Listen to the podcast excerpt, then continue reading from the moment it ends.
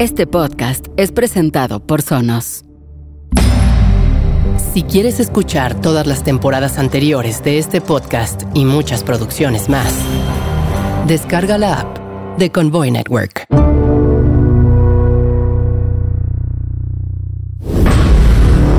De los productores de Pantere Negre, Los Cazafantasmas, Selene y Super Woke Parte 1, llega una película que lo hará despertar a una nueva y apocalíptica realidad. Ahora sí ya nos cargó el payaso lagrimita.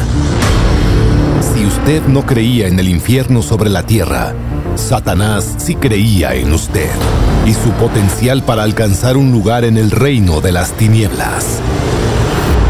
Hola, bienvenidos. Felicidades.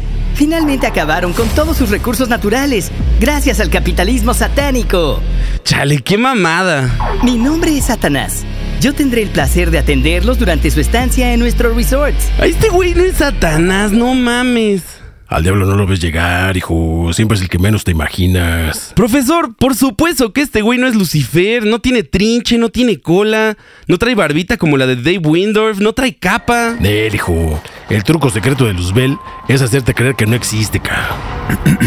Ya se colgaron hablando demasiado. Les recuerdo que esto es un tráiler, un avance, un corto. Aguanta bar, hijo. Nada más déjame aclarar acá el punto con mi querido Felipe, ca. A ver, yo no digo que el diablo no exista. Solo digo que no hay evidencia científica que verifique con datos duros su existencia. Pues si lo estás viendo con tus propios ojos, hijo. ¿O que ya ando muy hasta la madre? No hay necesidad de creer en mí. El punto es que su civilización se acabó. Llegó a su fecha de caducidad y ahora vivirán en mi reino, ardiendo entre las llamas eternamente. Profesor, no le creo nada a este güey. ¿Qué más evidencia quieres que la presencia en carne y hueso del patas de cabra, cabrón? La maldad encarnada, hijo. este güey es un impostor, un estafador de lobby. A ver, mi querido Lucifer. Puede darle una demostración de su poder acá, mi amigo, para que vea que no es choro. Welcome to hell. Now it's time to burn in the flames of pain and chaos. Chale, no mames, sí me sacó un pedo. Pues yo lo conozco re bien. Estuvimos juntos viendo a los Rolling allá, en Altamo, con los ángeles del infierno, cabrón. Madres, ¿y ahora? ¿Quién nos va a poder salvar de esta maldición eterna? Esta es una misión para Super Woke. Super despierto. Digo, no, no, no, perdón. Super despierte.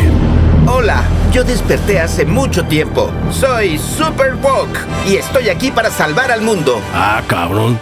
No sabía que el Super Woke hablaba. Yo pensé que era solo un concepto, una idea, un panfleto. No, soy tan real como el calentamiento global y he llegado para salvarlos de ustedes mismos. Pero Super Woke, todas las corporaciones transnacionales se han encargado de hacernos creer que todo el pedo es nuestra culpa. Y ya hasta mandaron de vocero a Satanás.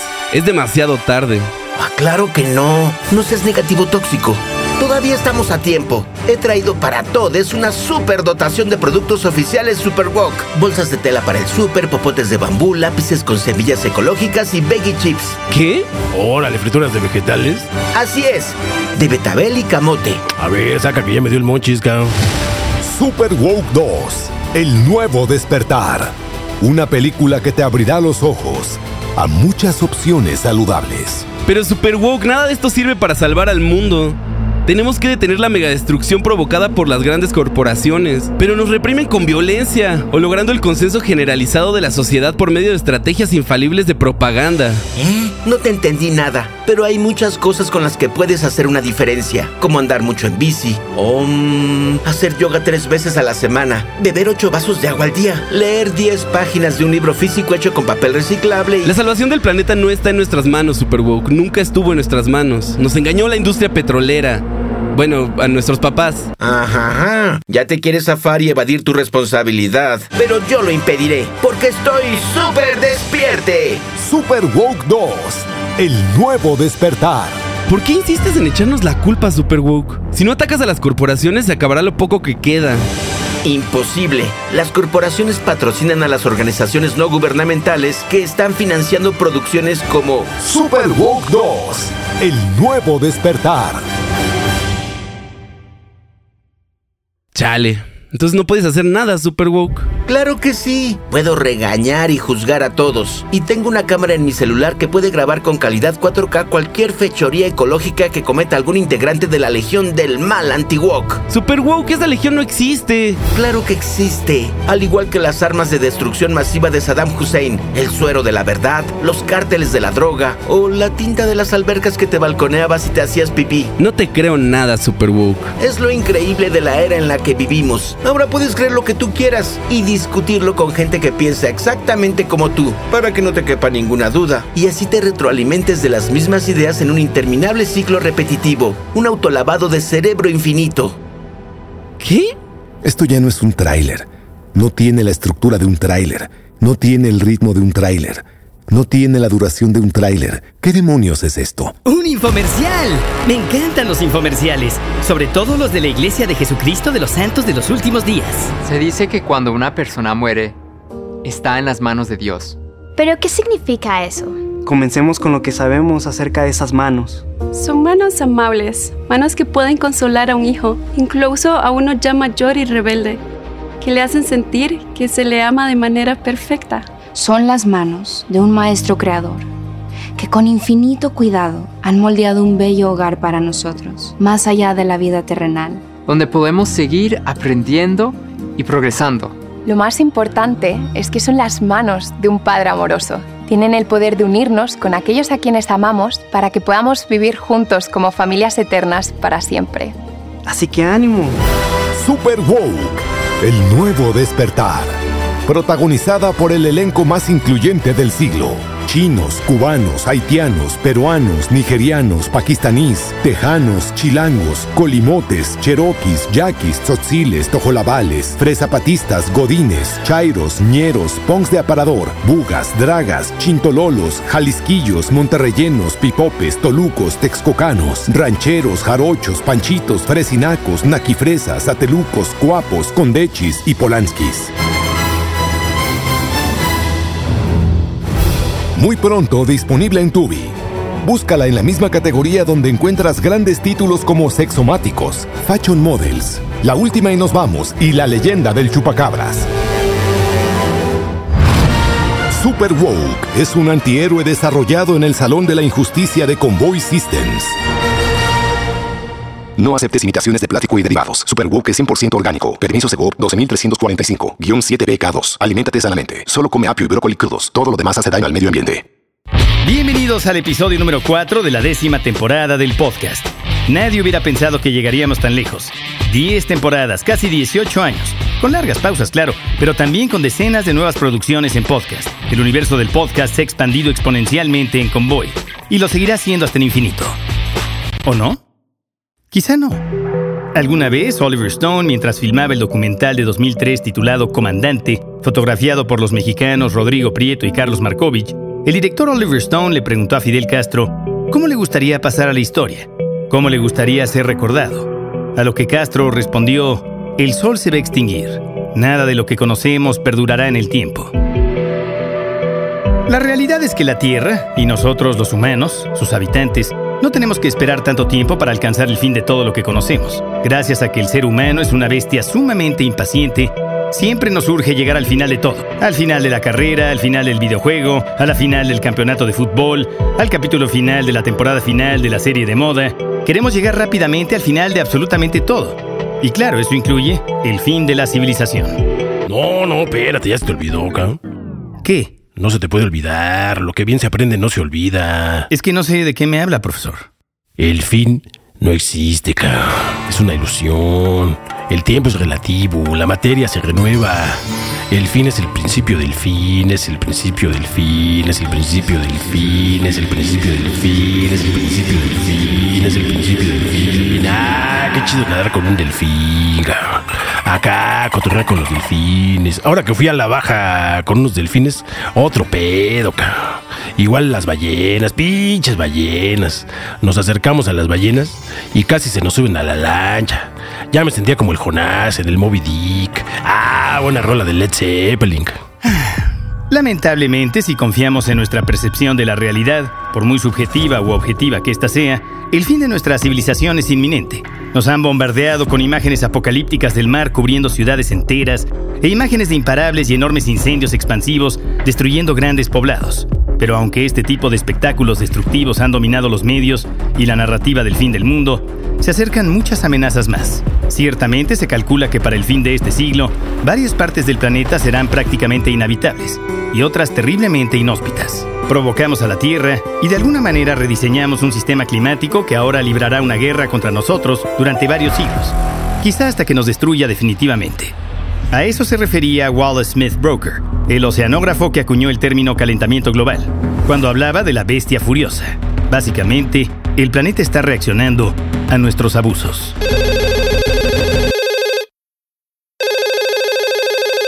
Betorcido, no es momento, nunca es momento. Además ya tienes tu podcast, ¿no? Según esto. Nadie lo ha escuchado, pero tú dices que tienes uno. Habla ahí todo lo que quieras. Bye. Ando en eso, pero no cambies de tema, yo. En la tercera temporada andabas bien conspiranoico diciendo que muchos científicos que nos alertaban del calentamiento global eran muy alarmistas y poco confiables. No te hagas, yo. Algunos podescuchas sí tenemos memoria.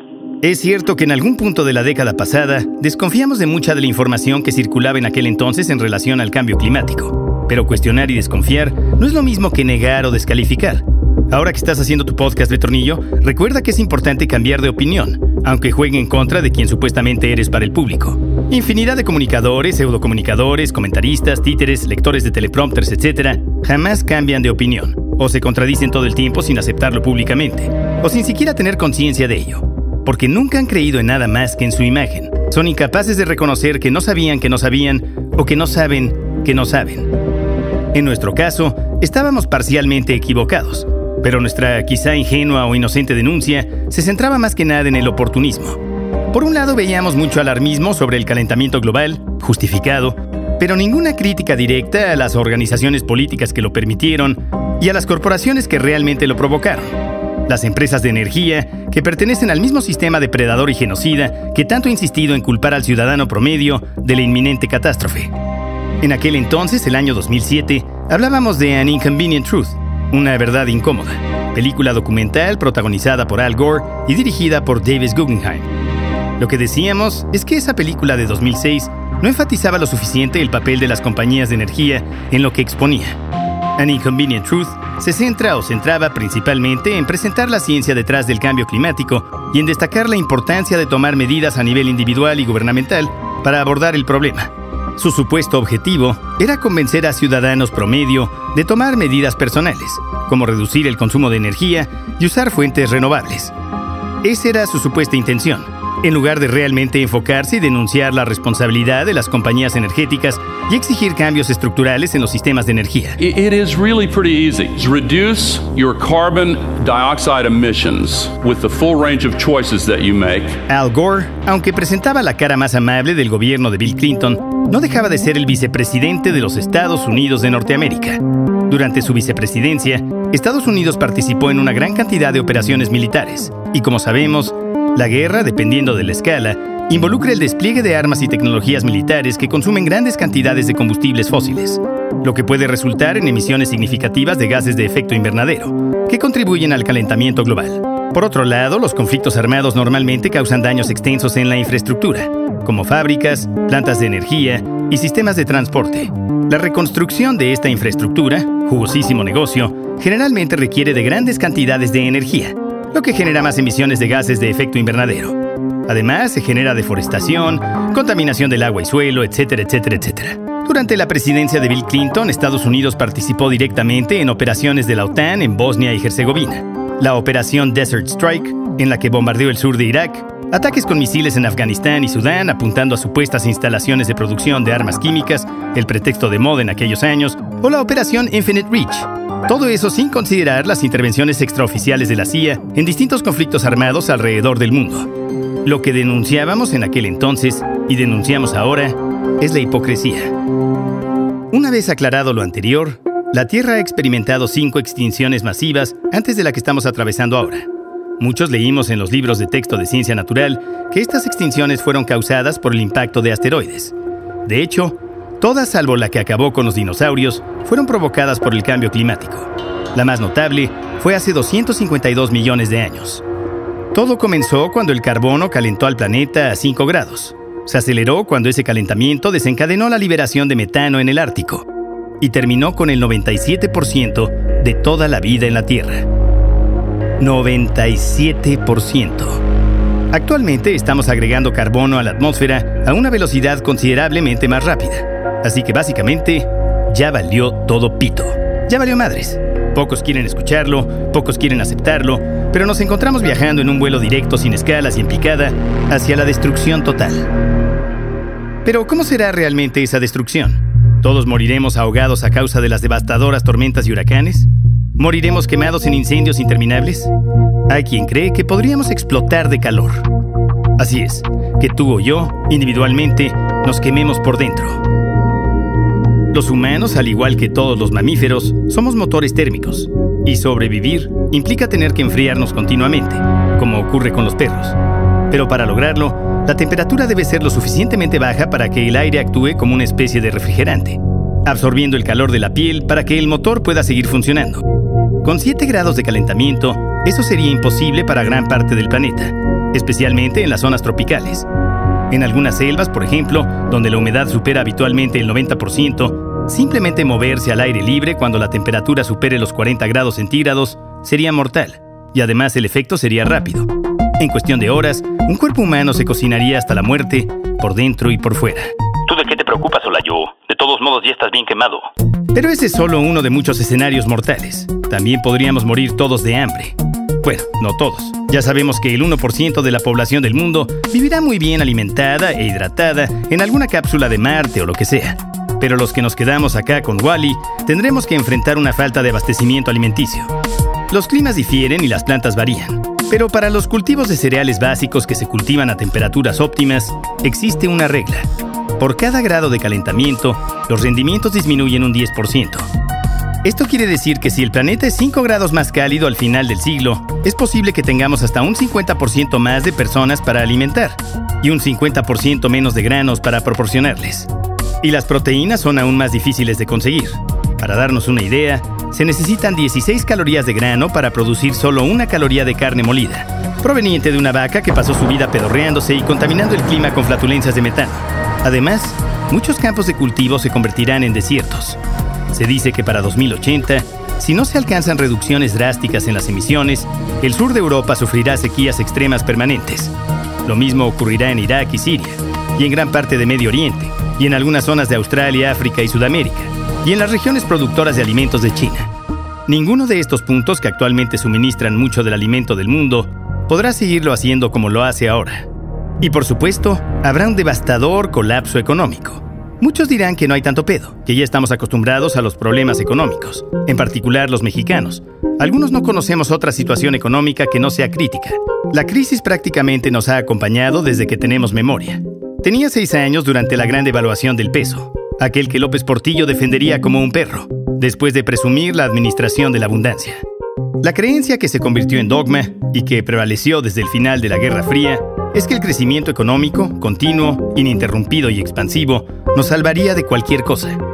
Pero después del colapso de 2008, muchos historiadores han comenzado a sugerir que el crecimiento económico que empezó repentinamente en el siglo XVIII no es resultado de la innovación, el comercio o la globalización capitalista, sino resultado del descubrimiento de los combustibles fósiles y su potencial económico. Antes de la llegada de este tipo de combustibles, difícilmente un ser humano podía mejorar su nivel de vida en relación a sus padres, abuelos, bisabuelos o tatarabuelos o sus ancestros hasta 500 años atrás. Solo una plaga como la peste negra o algún evento catastrófico similar que eliminara a buena parte de la población de alguna región podía permitir el crecimiento económico de algunos afortunados. ¿Qué tan grave podría ser una crisis económica global en un futuro? Imaginemos cómo sería el mundo hoy con una economía a la mitad de lo que tenemos, lo cual produciría solo la mitad de valor, generando solo la mitad de lo que se puede ofrecer a los trabajadores del mundo. Ni el más eficiente solucionismo tecnocrático podría salvarnos. Ya sé, ya sé, qué bajón. Es un bajón. El futuro no pinta nada bien. Pero no todo el futuro es una película apocalíptica o postapocalíptica. Al menos no en el corto plazo. No todo lo que proyectamos o previsualizamos a futuro es Mad Max o The Last of Us.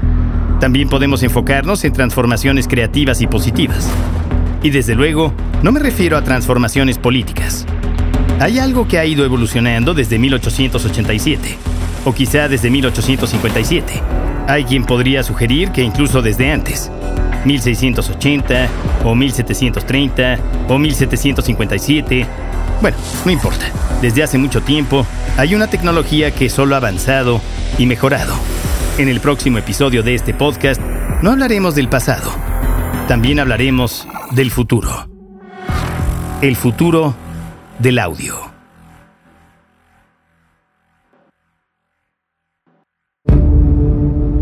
Este podcast fue presentado por Sonos.